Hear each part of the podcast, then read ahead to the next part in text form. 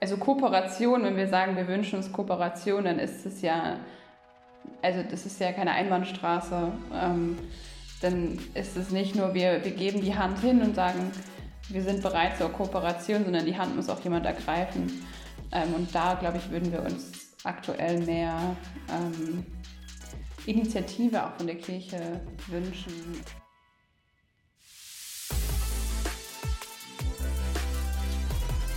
Agape Christi. Gespräche über Gott und die Welt.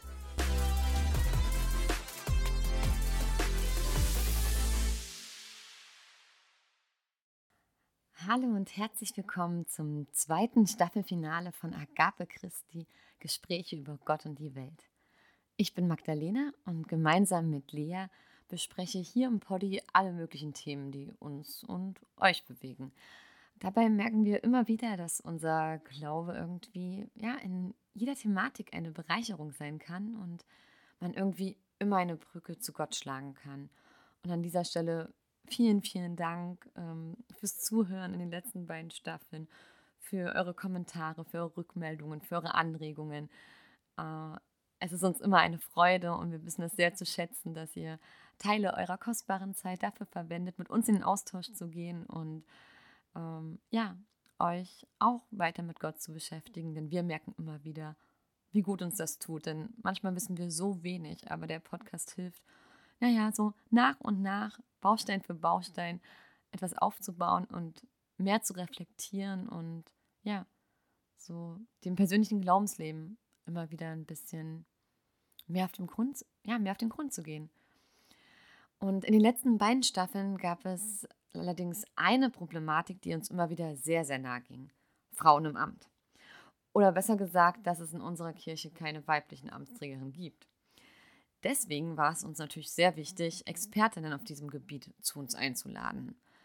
Und an dieser Stelle ein großes Danke an Gertje und Lilly von der Initiative Junia Heute, die uns von Apostelinnen, Diskriminierung und mutigen Gespräch mit dem Stimmapostel erzählt haben. Außerdem wurden heute im Interview Versprechungen gemacht und Wetten eingegangen. Aber hört selbst. Viel Spaß jetzt mit den Mädels von Junia Heute.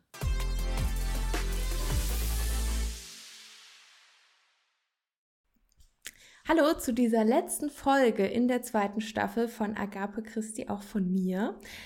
Ich begrüße hier ganz herzlich unsere zwei Gästinnen, die wir mit dabei haben, nämlich die Lilly und die Gertje von Junia heute. Und ich würde das gleich mal an euch geben, euch vorzustellen. Soll ich starten? Ich starte mal. Also ich bin Lilly, ähm, ich bin 26 studiere gerade noch, beziehungsweise sitze gerade an meiner Masterarbeit äh, und bin bei Junior heute dabei. Seit so circa anderthalb Jahren. So plus minus irgendwas um den Dreh rum. Genau, ich glaube viel mehr. Das war so das Wichtigste, glaube ich. ja, hallo ihr Lieben. Ich bin Gertje Kollmann. Ich komme ganz aus dem Norden Deutschlands und ich bin bei Junia heute seit anderthalb Jahren. Wir haben die Initiative hier erst vor kurzem gegründet und ich freue mich, dass wir hier heute einen Podcast aufnehmen. Wir freuen uns sehr, dass ihr heute mit dabei seid. Ja, ähm, so und jetzt wissen wir erstmal, wer ihr seid. Und jetzt ist schon ganz auf der Name Junia heute gefallen. Und jetzt ist die Frage, was ist denn das eigentlich? Würdet ihr uns da mal kurz erläutern, worum es heute so ein bisschen gehen soll und wo ihr mitarbeitet? Ja, klar. Ähm, also Junia heute ist, wir sind eine private Organisation oder eine private Initiative ähm, aus Christinnen und Christen der Neuapostolischen Kirche, die sich für Gleichberechtigung und ähm, ganz spezifisch auch für die Ordination von Frauen in geistliche Ämter einsetzt. Genau, wir sind 2020, haben wir uns offiziell gegründet und sind jetzt so 20, 25 Aktive, ähm, die mitarbeiten. Genau. Ja, es ist total spannend, aber ich habe mal vor einer Weile so eine Doku gesehen und dadurch habe ich erfahren, dass euer Name eine ziemlich interessante und erleuchtende Bedeutung hat. Daher, wenn wir gerne mal wissen, äh, was hat es mit dem Namen Junior heute auf sich? Ja, da will ich euch mal etwas zu erzählen. Und zwar Junia war vermutlich eine Apostelin. Sie wurde über Jahrhunderte hinweg gar nicht als Frau wahrgenommen, sondern man sprach von Junias und dachte, es handele sich um einen Mann. Einige theologische Wissenschaftlerinnen haben sich damit beschäftigt, fanden das unglaubwürdig, forschten intensiv und tatsächlich, sie haben einen so viel wie gesicherten Nachweis erbringen können, dass es sich hier um Junia, um eine Frau handelte und nicht um einen Mann. So wurde aus der Junias wieder eine Junia, was sie vermutlich auch immer war. Die Geschichte fanden wir ganz spannend und haben deshalb ihren Namen gewählt. Auch um Junia ein bisschen ans Licht zu holen, aus der Unbekanntheit heraus, wie wir auch in unserer Kirche die Frauen ans Licht der Öffentlichkeit holen wollen, indem wir uns für Gleichberechtigung einsetzen. Das ist voll die schöne Bedeutung. Ja, weiß man aus dieser Forschung auch, wann ungefähr Junia gelebt hat? Also war das schon so um, um Jesu Zeit herum? Ja, äh, also im Römerbrief 16 steht geschrieben, da sagte Paulus, dass Julia und Andronikus herausragend sind unter den Aposteln. So hat Paulus sie erwähnt. Nur einmal fällt der Name in der Bibel und dennoch ist es eine interessante Geschichte. Ich finde, so ein Lob ist ja auf jeden Fall äh, schon mal äh, ausreichend, um diese Bedeutung klarzumachen. Ne? Also äh, schöner kann man doch nicht genannt werden in der Bibel als so. Das denke ich auch. Und ob sie Apostelin war oder nicht, ist aber gar nicht das Entscheidende, sondern sie war eine herausragende Frau und hat, glaube ich, einen ganz tollen Job gemacht zu ihrer Zeit. So wie viele andere jetzt. Ja. Ich fand es total witzig, dass irgendwie mein Instagram-Feed mich total auf dieses Interview vorbereitet hat oder auf diese Folge und Aufnahme heute, weil mir mehrere Beiträge in den letzten Tagen angezeigt wurden, die sich mit ähm, Gleichberechtigung beschäftigt haben und auch mit Frauen in kirchlichen Ämtern zum Beispiel. Also mir hat am Sonntag nach dem Gottesdienst ein Freund erzählt, dass ähm, es da eine Allianz-Gebetswoche gab in der Gemeinde und eine junge weibliche Stimme eben dieses Gebet gesprochen hat und, und ich glaube auch den Impuls gegeben hat. Und er meinte, es war ein total komisches Bild, da eine Frau hinterm Alter zu sehen. Aber ähm, das wird hoffentlich das Ding in der Zukunft sein. Ähm, ja, also mehrere solcher Sachen, auch ein Beitrag von Deutschland 3000, falls ihr das kennt, wo es eben um Beleidigungen ging, die Pfarrerinnen ähm, oder Pfarrerinnen in der Ausbildung sich anhören mussten. Und ähm, das Gute fand ich aber, dass sie trotzdem damit geendet haben zu sagen, aber davon lasse ich mir jetzt nicht den Mund verbieten. Und Jetzt würde mich mal interessieren, ähm, habt ihr so persönliche Berührungspunkte oder was sind eure persönlichen Berührungspunkte mit dem Thema Gleichberechtigung, weshalb ihr vielleicht auch gesagt habt, ich will mich da engagieren, ich will mir nicht den Mund verbieten lassen quasi? Wir haben in der Vorbereitung gesagt, wir könnten Bücher damit füllen. das hier ist der Anfang, genau, das Vorwort. Kapitel 1, nein. ähm, puh, ja. Ganz viele. Magst du anfangen, Gertje? Ich bin ja von klein auf neuapostolisch, bin so richtig hineingewachsen in die Gemeinde und hatte immer das Gefühl, freiheitlich erzogen worden zu sein. Ich war auf allen Gebieten aktiv, Chor und Orchester. Jetzt bin ich im Gemeindegremium tätig und trotzdem war ich mit einer Sache immer im Widerspruch, dass Frauen in unserer Kirche anders angesehen wurden. Also ich bin auf dem Lande groß geworden und kannte Frauen und Männer, die gleichberechtigt ihrer Arbeit nachgingen. Auf dem Bauernhof oder in den Handwerksbetrieben. Das war schon besonders. Also ich kannte nicht eine Frau, die etwa nur die Küche machte oder den Mann, der zur Arbeit fuhr. Das dörfliche Leben ermöglichte ein sehr emanzipiertes und gleichberechtigtes Leben. Doch in der Kirche habe ich das alles etwas anders wahrgenommen. Da waren nur Männer, Priester und Segensträger. Das habe ich empfunden als eine besondere Wertung und habe mich dadurch auch abgewertet gefühlt. Und unsere Mütter und meine Tanten, die haben so viel für die Kirche getan. Und doch wurden sie, weiß ich nicht, ähm, irgendwie anders gesehen, nicht so wertgeschätzt. Das ist so meine Geschichte. Ähm, ich war dann Dirigentin und Orchesterleiterin über einen längeren Zeitraum. Trotzdem, alles wurde so über mich hinweg geregelt. An den Brüderstunden, da durfte ich nicht teilnehmen, das fand ich schon ein bisschen fremd. Das habe ich vermisst, die Anerkennung für die Arbeit und dass man kein Amt bekommen konnte, keinen Auftrag, keinen Segen für das, was man gemacht hat. Das war so der kleine wunde Punkt in unserer Kirche. Und Gertje, hast du da irgendwie auch mal das Gespräch gesucht? Also hast du da irgendwelche Dialoge geführt und Reaktionen? Also was waren das für Reaktionen, würde ich gerne mal wissen. In, die, in der Gemeinde, da habe ich mich das nicht so getraut. Doch ich hatte einmal die Gelegenheit, mit Stammapostel Leber darüber zu sprechen. Einmal auf einer Busfahrt. Da sind wir nach Holland gefahren, da habe ich mich getraut, ihn anzusprechen. Und da hat er noch gesagt zu mir, so etwas wie Frauenpower und Frauen an die Macht. Das hat er mir dann noch so mitgegeben. Das fand ich natürlich toll, doch das hat mir nicht so richtig viel genutzt. Ich habe ihm dann geschrieben und das möchte ich euch gerne mal erzählen, was er mir da so geantwortet hat. Ich habe ihn gefragt, warum die Frauen ausgegrenzt werden. Ob es Gottes Wille sei, ob es eine Strafe Gottes sei, oder ob es aus dem Fluch der Sünde herrührt oder was der Grund für das Verhalten der Kirche sei. Und er antwortete, die unterschiedliche Rollenverteilung sei rein traditionell begründet. Die Frau wäre nicht unwerter als der Mann. Das war so seine Antwort. Da fiel mir einerseits ein Stein vom Herzen, dass ich mich gleichwert fühlen konnte, doch mir wurde auch so nach und nach bewusst, dass die Unterscheidung allein von den Männern der Kirche zu vertreten war. Das ging ja damit einher. Und das bedeutete auch, dass es an ihnen lag, die Ungerechtigkeit, diese Ungleichbehandlung abzuschaffen. Das war für mich so ein Aha-Erlebnis. Und ich habe mir dann gesagt, ich muss endlich auch die Verantwortung übernehmen, selber etwas dagegen tun. Und dann habe ich mich, hat es mich nicht mehr losgelassen. Ich habe mich seitdem dafür eingesetzt, habe Briefe geschrieben, habe so einiges unternommen, was so in meinen Kräften lag. Und ich bin total glücklich darüber, dass ich mit unserer Initiative auf Männer und Frauen gestoßen bin, die das Gleiche vorhaben und die die Entwicklung unserer Kirche im Blick haben und die auch etwas verändern wollen.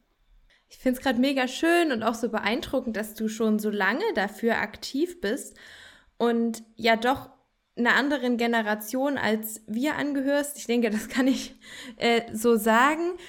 Ähm, und ich halt aus meiner Wahrnehmung heraus bisher eigentlich nur junge Menschen getroffen habe, die das halt jetzt gerade auch mitbekommen, weil es in der Gesellschaft einfach ein Thema ist.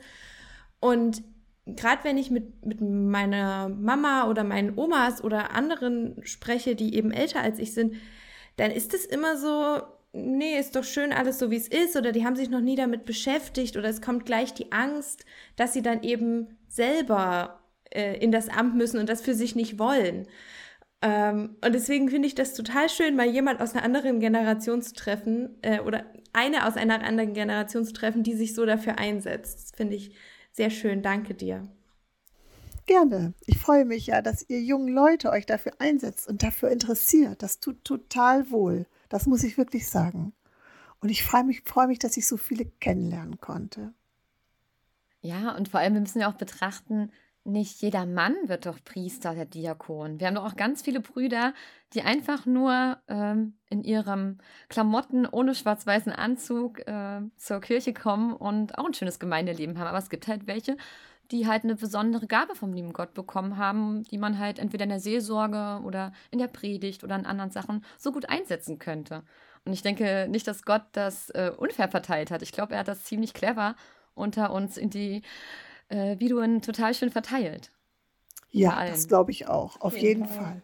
Ja, jetzt Lilly, äh, jetzt zu dir. Erzähl uns mal gerne deine Geschichte. Ähm, ja, ich glaube, ich weiß auch gar nicht, ob ich so ein Aha-Erlebnis in dem Sinne hatte, aber ich bin auch ich bin in einem Haushalt groß geworden mit zwei Schwestern und ähm, meiner Mutter. Wir hatten eine Katze und meine Oma hat nebendran gewohnt, also irgendwie ein Frauenhaushalt und mein Papa noch dabei. Und irgendwie dementsprechend gab es bei uns da nie groß Unterscheidungen. Also es war immer so, Männerjobs gibt es bei uns nicht, weil dazu haben wir zu wenig Männer bei uns in der Familie. Ähm, deswegen musste jeder alles machen. So. Ähm, und so bin ich aufgewachsen und dann, ähm, ja, aber auch in der Gemeinde bin ich dann oder in der Kirche irgendwann so auf die, das Ding gekommen, dass ich dachte, ja, aber irgendwie, obwohl ich eigentlich im Selbstverständnis aufgewachsen bin, dass ich nicht schlechter oder besser oder anders bin als die Jungs in meiner Klasse oder so, ähm, habe ich das in der Kirche anders gespiegelt bekommen und ähm, habe dort auch ähm, mit Aktivitäten, die ich gemacht habe, bin auch auf Sexismen gestoßen, ähm, wo ich irgendwann dachte, das, das kann ja gar nicht sein. Also warum werde ich da nicht als Dirigentin oder als, als Chorleiterin oder als Vortragende gesehen, sondern als Frau, die dirigiert und als Frau, die einen Vortrag hält. Ähm, und das hat mich zunehmend irgendwie ins Denken gebracht. Ähm, also wenn ich jetzt anekdotisch werden sollte, dann würde ich sagen, ich habe zum Beispiel hat zu mir mal jemand gesagt, ja Mensch, das ist ja schön, dass die jungen Schwestern unserer Gemeinde nicht nur hübsch sind, sondern auch noch schlaue Vorträge halten. Und so als erstes dachte ich so, ja, nettes Kompliment, aber eigentlich ganz und gar nicht. Ähm, ähm, genau, ouch. Ähm, und, und solche Dinge sind mir ein paar Mal passiert, manchmal in größeren, in kleineren Abstufungen, manchmal in verletzender und in weniger verletzender. Aber es hat mich immer gestört, weil ich dachte, Mensch, wir sind doch eigentlich eine christliche Gemeinschaft, die sich auf Liebe und, und Nächstenliebe und auf Gleichheit beruft. Und dann machen wir diesen Unterschied, ähm, wie wir die Menschen behandeln. Und ähm, ja, da bin ich auf Junior heute gestoßen und ähm, war irgendwie auch ganz glücklich, dass ich da Leute getroffen habe, die über jedes Alter und jedes Geschlecht hinweg ähm, ähnliche Gedanken ähm, haben wie ich. Und ähm, das ist sehr schön. Also ich, ich sage das oft. Ähm, manchmal ist Junior heute ein bisschen eine Selbsthilfegruppe, wo man sich manchmal auch ein bisschen ähm, ja, so sein Leid klagen kann, dass man manchmal mit der Situation hat ähm, oder einfach nur Gedanken offen austauschen kann, wo man bei manch anderen Leuten nicht weiß, ob man sie so teilen kann. Ja, aber das ist ja unglaublich wichtig, dass man auch mal merkt, wie groß diese Masse eigentlich ist, die da dieselben Wünsche und Ziele irgendwie hat. Ja, total. Also es gibt auch viel, ähm, viel Energie und Kraft und ähm, manchmal Ausdauer. Ähm, ja, es ist unglaublich, also ich empfinde es für mich persönlich als sehr wertvoll. Die, so die gesamte Arbeit eigentlich. Ja, ich kann das auch nur bestätigen. Das ist einfach zu schön, wenn wir uns im Chat durch alle Altersstufen hindurch austauschen können. Ganz wunderbar. Ist es auch so ein bisschen das, was euch als Junior heute, als Initiative ähm, besonders ausmacht? Ja, das würde ich so sagen. Das macht uns schon besonders. Wir sind ja nicht nur Frauen, wir haben auch die Männer herzlich eingeladen, uns zu unterstützen und das tun sie auch. Erstaunlicherweise sind es die, die Amtsträger waren und sich jetzt ein klein bisschen hm, hm, hm, von diesem Amtsauftrag erleichtert fühlen, weil sie jetzt ihre Meinung, ihre Ansichten besser vertreten können. Und da merken wir auch, dass Amtsbrüder etwas gehemmt sind vielleicht, weil sie sich ja auch der Kirche verpflichtet haben. Das ist ja auch gut zu verstehen. Aber es ist sehr erfreulich, dass wir viele Männer haben, die uns unterstützen. Ja, das stimmt. Das ist echt toll. Ja, du fragtest gerade, was uns besonders macht. Wir fragen nicht danach, ob wir das tun dürfen, was wir machen. Also, das ist in unserer Kirche nicht so üblich. Normalerweise wird gefragt und wir bekommen den Auftrag von oben. Ich finde das einfach wichtig, unsere Arbeit, und wir tun das, weil wir uns als mündige Christinnen empfinden und machen unseren Job. Vielleicht ist das schon das Besondere an uns. Und ihr habt es auch gerade schon gesagt, äh, Job und Arbeit. Also so eine, es ist ja das eine zu sagen, ich finde das ungerecht, ich finde das schade, aber es ist die andere Sache, dann auch was dagegen zu machen. Ne? Also eine Meinung haben ist das eine, was machen ist das andere. Und deswegen würde ich gerne mal wissen, wie kam es denn überhaupt dazu, dass sich Junior heute gegründet hat? Denn da steckt ja ganz viel Energie und Liebe und Zeit drin. Ähm, ich habe eben den letzten Part nicht ganz verstanden. Deswegen, ich glaube, die Frage war, wie es zur genau. Gründung kam, ne? Genau. Ähm, also es war so, wir haben ja unsere drei Gründerinnen, Melanie, Sarah und Gertje ist eine davon. Und äh, Melanie und Gertje kommen ganz aus, äh, ach Quatsch, Melanie und Sarah kommen ganz aus dem Süden und haben sich, weiß ich nicht, ob schon immer, aber schon länger irgendwie gefragt, warum gibt es eigentlich keine Frauen im Amt und warum ist es in der Kirche bei uns so, wie das ist. Und dann kam irgendwie die Idee auf, oder, oder naja, auch die Frage so ein bisschen, und warum macht eigentlich außerdem auch niemand was dagegen? Und dann kam die Idee wohl, ja Mensch, wir fragen doch einfach mal, sind wir mit unseren Gedanken eigentlich alleine oder haben die noch mehr? Und dann haben die beiden in ganz viel Vorarbeit ähm, die Umfrage gemacht die dann am IoT, wer da war, erinnert sich vielleicht, da lagen so kleine Zettelchen auf den Tischen mit QR-Codes und haben diese Umfrage gestartet und damit war so ein bisschen der erste Grundstein gelegt und Gertje war auch auf dem IoT und hat dann ähm, die Umfrage gesehen und wohl eine E-Mail geschrieben, ähm, egal was ihr tut, ich bin dabei. Und damit war dann irgendwie so das Gründerinnen-Team oder das Gründerinnen-Team gebildet und dann haben die drei, ich glaube, über ein Jahr lang ganz viel Vorarbeit ähm, geleistet, viel Recherchen, die Website aufgebaut, ähm, sich viel an Struktur überlegt, wie wir uns organisieren wollen, ähm, was es für Aufgaben gibt, was Problemstellungen sein können. Ähm, genau, also wir haben, wir profitieren davon immer noch oder ja, immer noch, ähm, dass so viel Vorarbeit geleistet wurde und wir uns über manche strukturellen Dinge keine Gedanken machen müssen, weil die Strukturen schon geschaffen sind. Genau, und dann, äh, ich glaube, es war im Februar 2020, war dann die Gründungsfeier äh, in München. Und da kam ich dann dazu. Also da war ich dann auch da ähm, und da war dann die offizielle ähm, Gründung von Junia heute. Ich finde es auch cool, dass ihr so vieles neu denkt. Also, dass zum einen der Gedanke da war, warum macht denn jetzt niemand was dagegen? Na, dann machen wir das halt. Dass ihr, wie Gerti gerade eben schon meinte, ähm, eben nicht um Erlaubnis bittet, sondern einfach macht.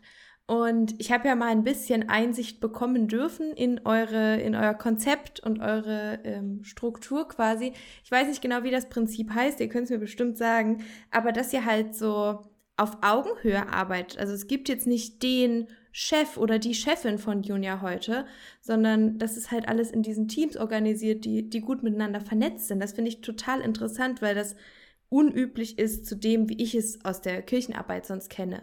Da gibt es immer eine Person, die dann doch irgendwie den Hut auf hat. Und dann hat man natürlich noch diese Ämter- und Beauftragungshierarchie mit drin. Genau, also das heißt also Soziokratie, also soziokratisch organisieren wir uns und wir haben die AGs und haben einen Entscheidungskreis sozusagen und in dem werden dann ähm, große strukturelle oder strategische Entscheidungen ähm, gefällt und Mitglieder sind in diesem Entscheidungskreis ähm, jeweils Entsandte aus den anderen AGs. Ähm, und so ist sichergestellt, dass ähm, jeder eine Stimme hat und jeder ähm, gehört wird und Entscheidungen möglichst mit viel Konsens und gleichberechtigt eben ohne Hierarchie gefällt werden. Wir arbeiten daran, an unseren Strukturen und müssen auch immer noch mal ein wenig nachjustieren. Und tatsächlich ist das so, dass wir uns überall gleichberechtigt einbringen wollen. Und der Gedanke, keine Hierarchie aufzubauen, das ist uns auch wichtig. Ja, ähm, also ich finde, das, es gibt halt echt viele Sachen, wenn man euch jetzt zuhört, wo man sagen kann, das macht euch besonders oder macht Junia heute besonders. Ähm, aber so äh, euer Hauptpunkt ähm, sind ja die, die Frauen im, im Amt, kann man das so sagen? Oder generell die, die Gleichberechtigung von Frauen? Also ich denke, unser Hauptaugenmerk liegt auf den Frauen und allen, die sich als Frau definieren. Da wollen wir überhaupt niemanden ausschließen. Das ist uns auch ganz wichtig. Sie brauchen auch Stärkung in den Gemeinden. Empowerment muss sein an der Basis, aber mit dem Ziel, dass alle Menschen in unserer Kirche alle Ämter und alle Aufgaben wahrnehmen können. Wir haben das auf unserer Webseite deutlich gemacht. Es geht um Frauen in geistlichen Ämtern. Einfach auch, um das nicht so abstrakt, abstrakt zu lassen, sondern dass es ein klar definiertes Ziel ist, womit aber alle gemeint sind. Nicht nur die Frauen, sondern alle Geschlechter, auch diverse, alle sind einbezogen. Und es geht uns natürlich um Gleichberechtigung, keinerlei Ausgrenzung, die wir wirklich als problematisch betrachten. Genau, die, also die Frau im Amt ist ja dann sozusagen das große Endziel, aber auf dem Weg dahin gibt es natürlich nur tausend kleine Schritte, die ja irgendwie bewältigt werden wollen. Und da ist Teil der Aufgabe, ähm, da mitzugehen, das mitzugestalten. Welche Erfolge habt ihr denn schon ähm, feiern können mit Junia heute? Erfolge feiern wir doch täglich, oder Lili? Jeden Tag, an dem ihr euch nicht unterkriegen lasst. ja.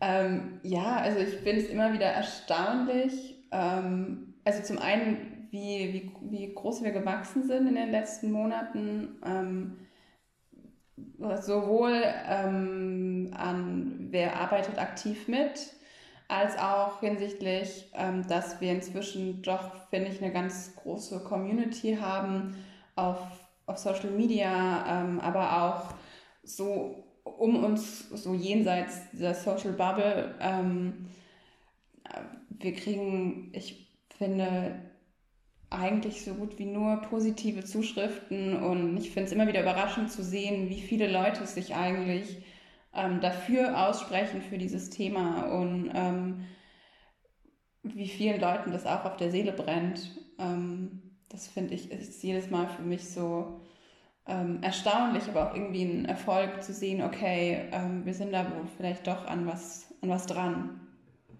Wenn so viele euch schreiben und von ihren Geschichten erzählen, ähm, könnt ihr da irgendwo so Gemeinsamkeiten ausmachen? Also eine Ursache darin für diese Diskriminierung irgendwie sehen? Naja, also ich, Ursache ist, ist schwierig, wo man da anfängt sozusagen. Aber ich meine, wir sind in einer patriarchalen Gesellschaft irgendwie alle sozialisiert und aufgewachsen und haben diese Strukturen, die damit einhergehen, alle irgendwie aufgenommen. Ähm, und das heißt, jeder von uns hat ähm, diskriminiert und hat schon sexistisch diskriminiert und wahrscheinlich sehr viele von uns wurden auch schon von oder wurden von Diskriminierung schon ähm, betroffen. Ähm, und das aufzubrechen ist, glaube ich, das wäre ein Schlüssel. Ähm,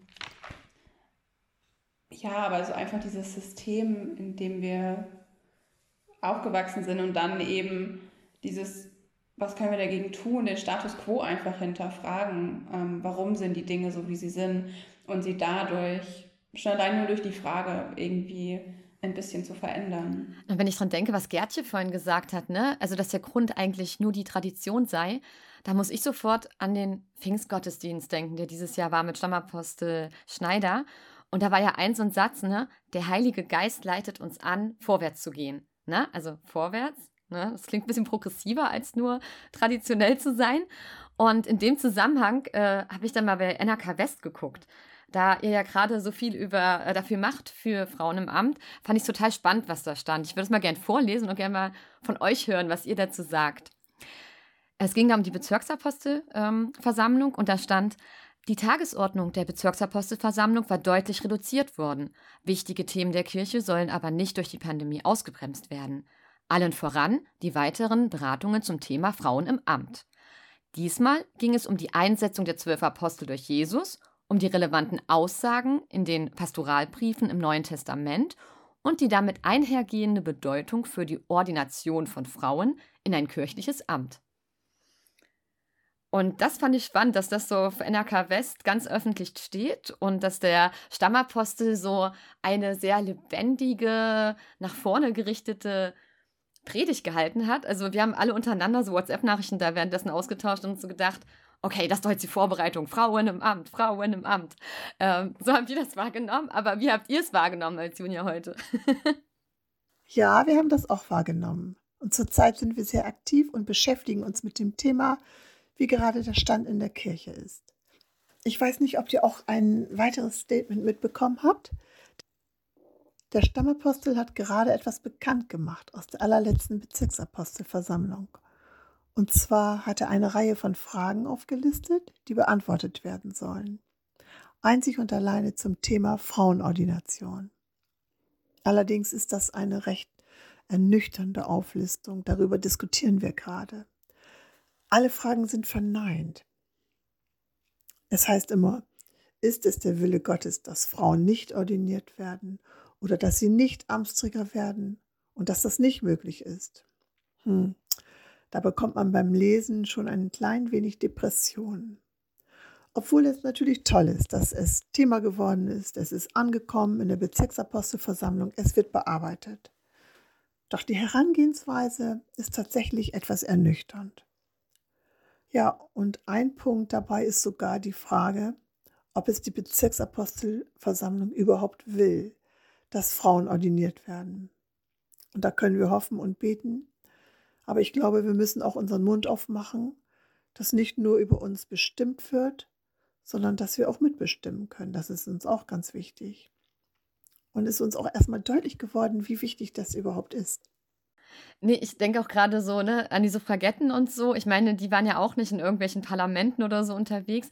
Und jetzt bei der Bezirksapostelversammlung haben wir ja auch nur Männer sitzen. Natürlich, wir wissen durch Junia heute, es gibt auch Männer, die sich dafür einsetzen, aber die sich oft erst trauen, nachdem sie kein Amt mehr haben, weil sie halt, ne, mit der, der Kirche nicht in den Rücken fallen wollen, der Kirchenleitung. Und ja, da frage ich mich dann, wie, wie soll denn da ein Wechsel sein, wenn da ähm, wir selber nicht zu Wort kommen? Also ich sage jetzt mal wir Frauen, jetzt so ganz verallgemeinernd. Wie, wie funktioniert denn das dann? Also ich, ich denke, der, der Schlüssel ist so, nicht darauf warten, dass wir, die, dass wir das Wort zugeteilt bekommen, sondern einfach laut werden von uns aus, weil ähm, ja, zur Not so lange laut sein, bis man Gehör findet. Ähm, und ich denke, wenn die, wenn die Änderung nicht von, von oben, also aus der Kirchenleitung direkt kommt, dann muss eben die Basis sagen, hey, wir wollen das und ähm, das ist uns ein wichtiges Thema. Ähm, und ja, die Hoffnung wäre natürlich, dass Frauen an dem Prozess aktiv beteiligt werden von der Kirchenleitung schon auch, dass von, von da auch schon die Notwendigkeit gesehen wird, dass Frauen beteiligt werden müssen ähm, und nicht nur als Beraterin, sondern vielleicht auch als, die haben dann eine Stimme in der Entscheidung selbst. Ähm, das wäre natürlich super wünschenswert. Das ist tatsächlich das, was wir am liebsten erreichen wollen, die Kooperation mit der Kirchenleitung. Aber nicht in Abhängigkeit, sondern selbstbestimmt dass wir eine Stimme bekommen. Das wäre schon toll. Und es ist fantastisch, dass wir gerade jetzt auch auf Facebook und Instagram äh, ganz viel Zuspruch erhalten. Also da stehen wir nicht alleine da. Das ist schön zu wissen. Wie, wie macht ihr euch dann quasi bemerkbar? Also gibt es, ich weiß von Maria 2.0, gibt es zum Beispiel Protestwochen, ich glaube zweimal im Jahr, wo sie quasi streiken, ähm, um deutlich zu machen, welche Kraft und, und Rolle eigentlich Frauen in der Gemeinde spielen. Ähm, habt ihr auch solche Aktionen oder was sind eure Wege, wie ihr euch Gehör verschafft? Da muss ich gestehen, da fehlt mir, dass wir keine Aktionen machen. Wir haben noch keine Aktion insofern gestartet. Wir sind aber umso fleißiger im Prozess zu informieren und erst auch einmal für dieses Thema sensibel mhm. zu machen. Wenn ich jetzt mit der katholischen Kirche einmal vergleiche, wir haben ja einen ganz großen Vorteil. Wir haben nicht diesen großen Grund zur Empörung.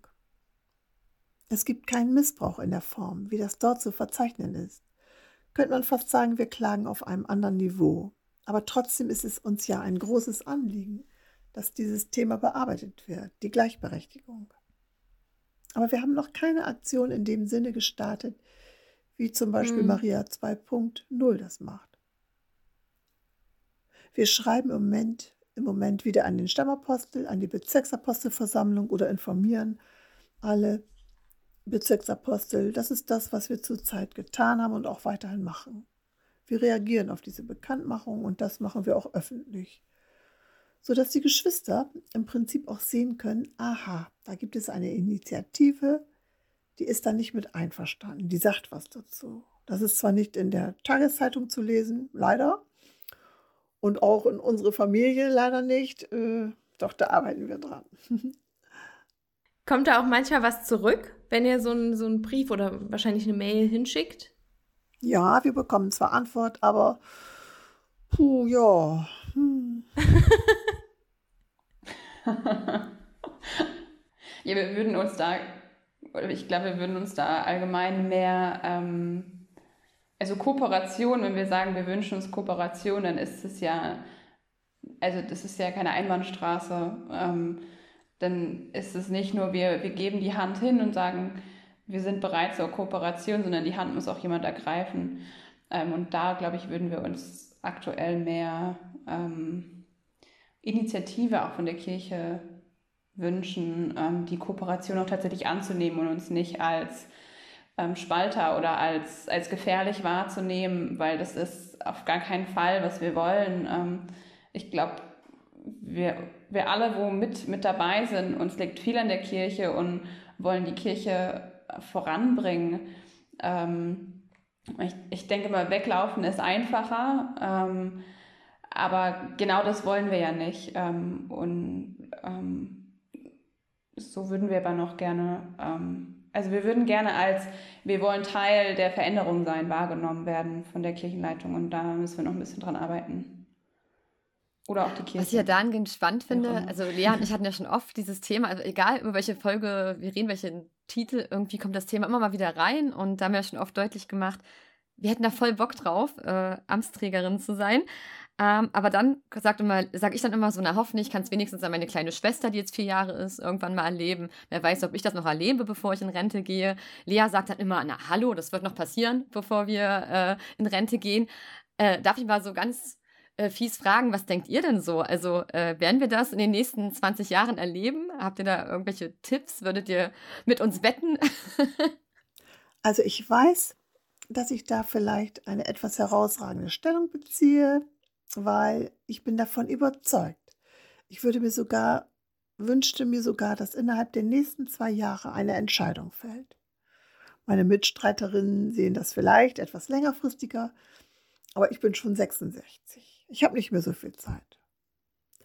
Vor zwei Jahren habe ich zu meinem Bezirksapostel gesagt, ich reiche Ihnen mehr als meine beiden Hände zur Mitarbeit. Ich habe ihm damals schon gesagt, ich habe noch anderthalb Jahre, also so lange können Sie noch was mit mir anfangen. Aber er hat gesagt, dass er mich nicht so recht wollte. Ah, hat er nicht so deutlich gesagt. Aber wie gesagt, unser Angebot steht. Wir sind ja auch bereit, ein Amt zu übernehmen. Es wird oft gefragt, ihr seid ihr überhaupt bereit, ein Amt zu übernehmen. Von mir kann ich sagen, ich wäre immer dazu bereit gewesen. Ich war ja sowieso überall aktiv. Warum sollte ich anders reagieren als ein Bruder, der immer dabei ist und der gefragt wird, ob er ein Amt übernehmen will? Dann schätzt man seine Lebensverhältnisse ab, man guckt, bin ich dazu in der Lage, macht der Partner mit und dann entscheidet man sich dafür oder dagegen. Warum sollten Frauen das nicht wollen? Also wenn erst einmal die Entwicklung soweit ist, dann werden auch Frauen Ja sagen. Und ich habe mir immer gesagt, ich will ein Beispiel dafür sein, eine, die nicht kneift, die das auch tun würde. Naja, nun ist meine Zeit abgelaufen. Na, Apostelinnen könnten ja noch bis 70 im Dienst sein. Da hätte ich doch noch eine Chance. Also vier Jahre noch. Das war aber jetzt, war jetzt mal aber so richtig aus der Schule geplaudert, ja. Aber ich muss wirklich sagen, Gertje, ich hätte dich gerne mal in der Predigt gehört, wirklich. Ich, ich merke ja gerade, wie schön es ist, dir zuzuhören und ich hätte einfach gerne mal erlebt, dich da vorne auf dem Altar. Also, falls es noch klappt in den nächsten vier Jahren, lad uns dann bitte ein. Wir kommen zu dir und wollen dann Gottesdienst mit dir erleben, okay? Das machen wir jetzt hier aus, versprochen. Abgemacht. Wir machen abgemacht. das möglich. Gut. Gut, aber Lilly, ich wollte dich gar nicht unterbrechen, Entschuldigung. nee, alles gut. Ähm, puh. Also ich ich hoffe, ähm, dass es in unserer Generation auf jeden Fall noch passiert und nicht nur passiert, sondern auch Normalität wird. Ähm, ich, ich, ich schwank da immer mit meinem Zeitraum. Manchmal bin ich optimistischer, manchmal bin ich pessimistischer, aber ich würde auch sagen, also in den nächsten zwei bis fünf Jahren hätte ich die Sache eigentlich schon gerne, dass wir mal eine erste Diakonin haben oder eine erste Priesterin, ähm, weil dann ist die Arbeit ja auch noch nicht vor, vorbei. Also dann geht es ja weiter mit, was erleben dann diese Frauen und diese Menschen, die dann in den Ämtern sind? Werden die ernst genommen oder haben die vielleicht mit Problemen zu kämpfen, die wir jetzt noch gar nicht ähm, vorhersehen können? Ähm, deswegen würde ich hoffen, dass es bald passiert, dass man da auch bald den nächsten Schritt gehen kann und dann ähm, über solche Feinheiten oder durch so, ähm, ja, die, diese, diese Alltagsdiskriminierung, die dann stattfindet ähm, durch blöde Sprüche oder eigenartige Bemerkungen, dass man an die dann dran gehen kann. Ähm, genau, also ich würde mir das eigentlich wünschen, dass wir das Thema in der nächsten oder in unserer Generation eigentlich Das stimmt mich haben. richtig hoffnungsvoll, wenn ihr also auch so einen kurzen Zeitraum angebt. Ich muss auch sagen, das ist ähnlich meinem Gefühl.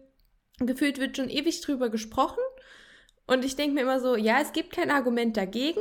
Jetzt macht es doch endlich mal dingfest. Ach, man ähm, kann bestimmt fünf Jahre darüber diskutieren, was die Frauen dann anziehen sollen. Weil es keine ja, einheitlichen Anzüge gibt, bestimmt. Aber ja. eigentlich ist ja total egal, weil wo hat denn ein Anzug ein Geschlecht? Also ja. so Kleidung ist ja auch nicht geschlechtsbestimmt. Also das sind so, genau das sind so Fragen, wo man sagen muss, mhm. ja, aber es ist doch total irrelevant. Und wenn da ein Mann in, weiß ich nicht, in einem bunt gestreiften Hemd vorne steht oder eine Frau in einer bunt gestreiften Bluse, ist doch total egal, weil wir hören doch eigentlich, ja. es geht doch um das gesprochene Wort und nicht um das Kleidungsstück, Oder um es gleich zu machen, mhm. müssen sie halt den Talar einführen. Ja. Oder ja, genau. Oder die Männer passen sich Wednesday an, Dress. an. Es gibt so viele Lösungen, die sollten also uns nur mal einladen. Also ja. Zur nächsten digitalen Bezirksapostelversammlung wird es Junior heute bestimmt einfach einhacken in Zoom. Genau.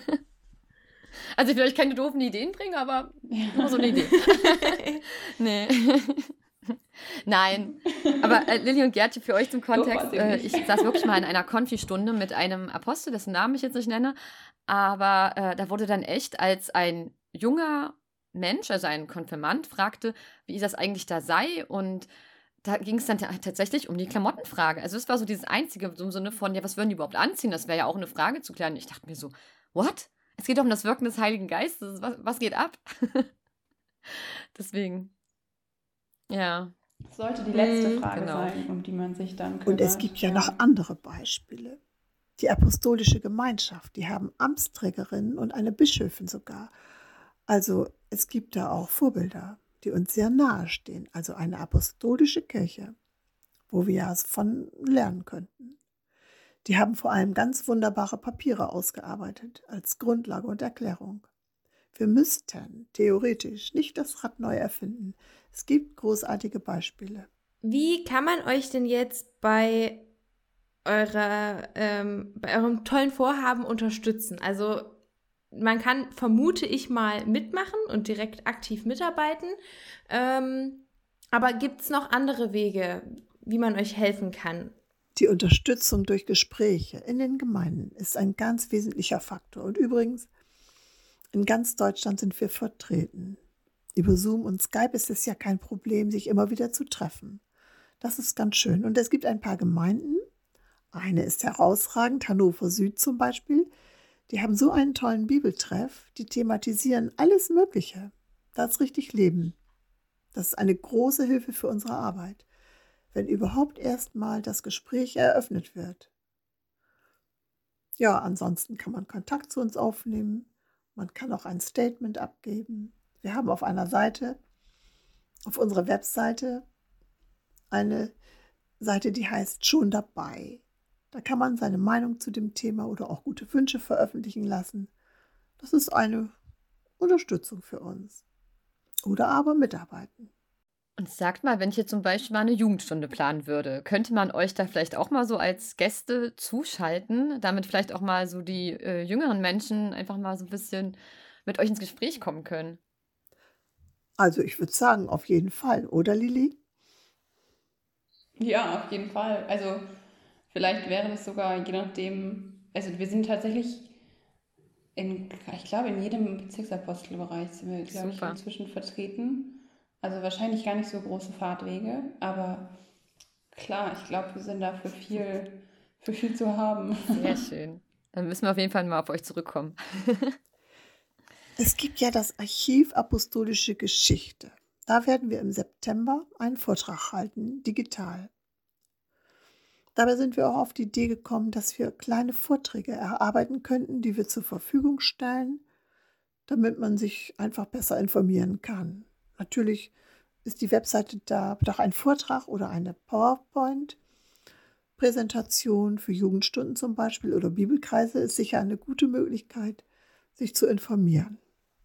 Das klingt wunderbar, weil wir hatten jetzt letzte Woche war ich in einer Organisationsrunde mit JugendleiterInnen ähm, drin und da ging es auch schon, welche Weiterbildung man denn für äh, JugendseelsorgerInnen anbieten kann. Und das wäre halt auch ein Thema, was da super mit reinpassen würde, um auch einfach nochmal zu sensibilisieren.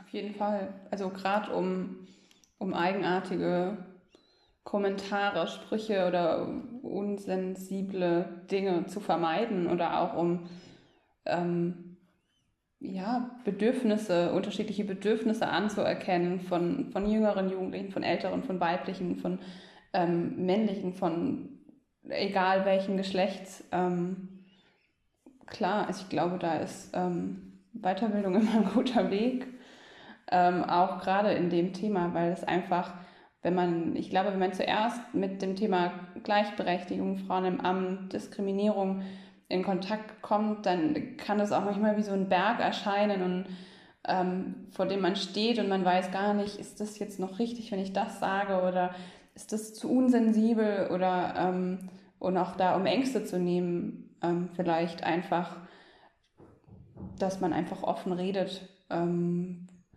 was ist okay oder was, was sind Dinge, die uns eben aus so einem patriarchalen, hierarchischen System, in dem wir ähm, sozialisiert sind, was haben wir da internalisiert und wie kann man es aufdecken oder verändern? Deswegen, wir haben ja jetzt auch schon ganz viel so über die Vergangenheit geredet und was uns jetzt gerade bewegt. Jetzt würden wir gerne mal mit euch in die Zukunft schauen. Ähm, was ist denn 2021 oder auch 2022 jetzt mit Junior heute noch geplant? Gibt es da irgendwas oder dürft ihr uns verraten, woran ihr gerade so arbeitet? Gibt es da irgendwas, worauf wir uns schon so ein bisschen freuen können? Denn Vorfreude ist ja die schönste Freude. ja, wir arbeiten ja gerade sehr an inhaltlichen Texten. Doch wir planen zum Beispiel auch einen Schwesterntag. Das ist vielleicht ähnlich wie ein Jugendtag. Es gibt Gemeinden, die sich das Wort Schwesterntag schon einmal auf der Zunge zergehen lassen. So für die eigene Gemeinde. Ich komme noch einmal auf Hannover zurück. Dort hat man eine kleine Umfrage gemacht, ob das überhaupt Akzeptanz findet. Wir planen wohl für das nächste Jahr. Doch müssen wir bedenken, dass wir nicht tausend Leute sind. Wir sind noch eine kleine Schar, müssen viel Arbeit selber wuppen, sind ja zum Großteil berufstätig, müssen auch irgendwie gucken, wie wir das schaffen. Aber das wäre so ein Highlight. Und man darf ja auch nicht vergessen, dass sich aus der kleinen Jüngerinnenschar um Jesus herum auch eine Riesenkirche entwickelt hat. Ja, da sagst du was. Super. Das waren gerade doch perfekten Abschlussworten, oder, Lea? Auf jeden Fall. Also vielen Dank, dass ihr euch die Zeit genommen habt, dass ihr heute mit äh, dabei wart. Äh, wir freuen uns auch, dass wir euch da einfach unterstützen können und den Gedanken, den wir einfach so toll finden, der auch für uns eine riesige Rolle spielt.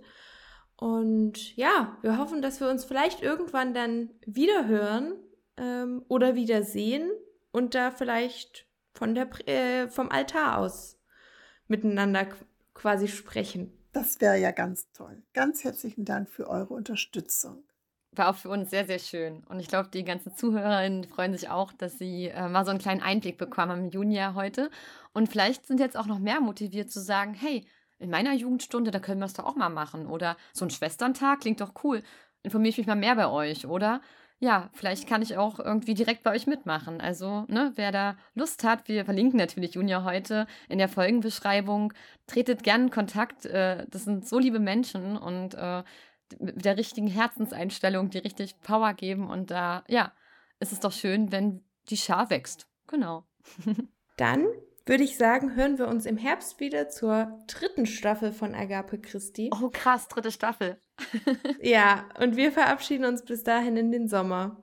Genau, euch einen wunderschönen Sommer, viel Segen auf all euren Wegen. Jetzt habe ich schon ein Lied zitiert. Aber alles Gute euch. Dankeschön, das wünschen wir euch auch. Seid ganz lieb gegrüßt. Alles Gute. Tschüss. Tschüss.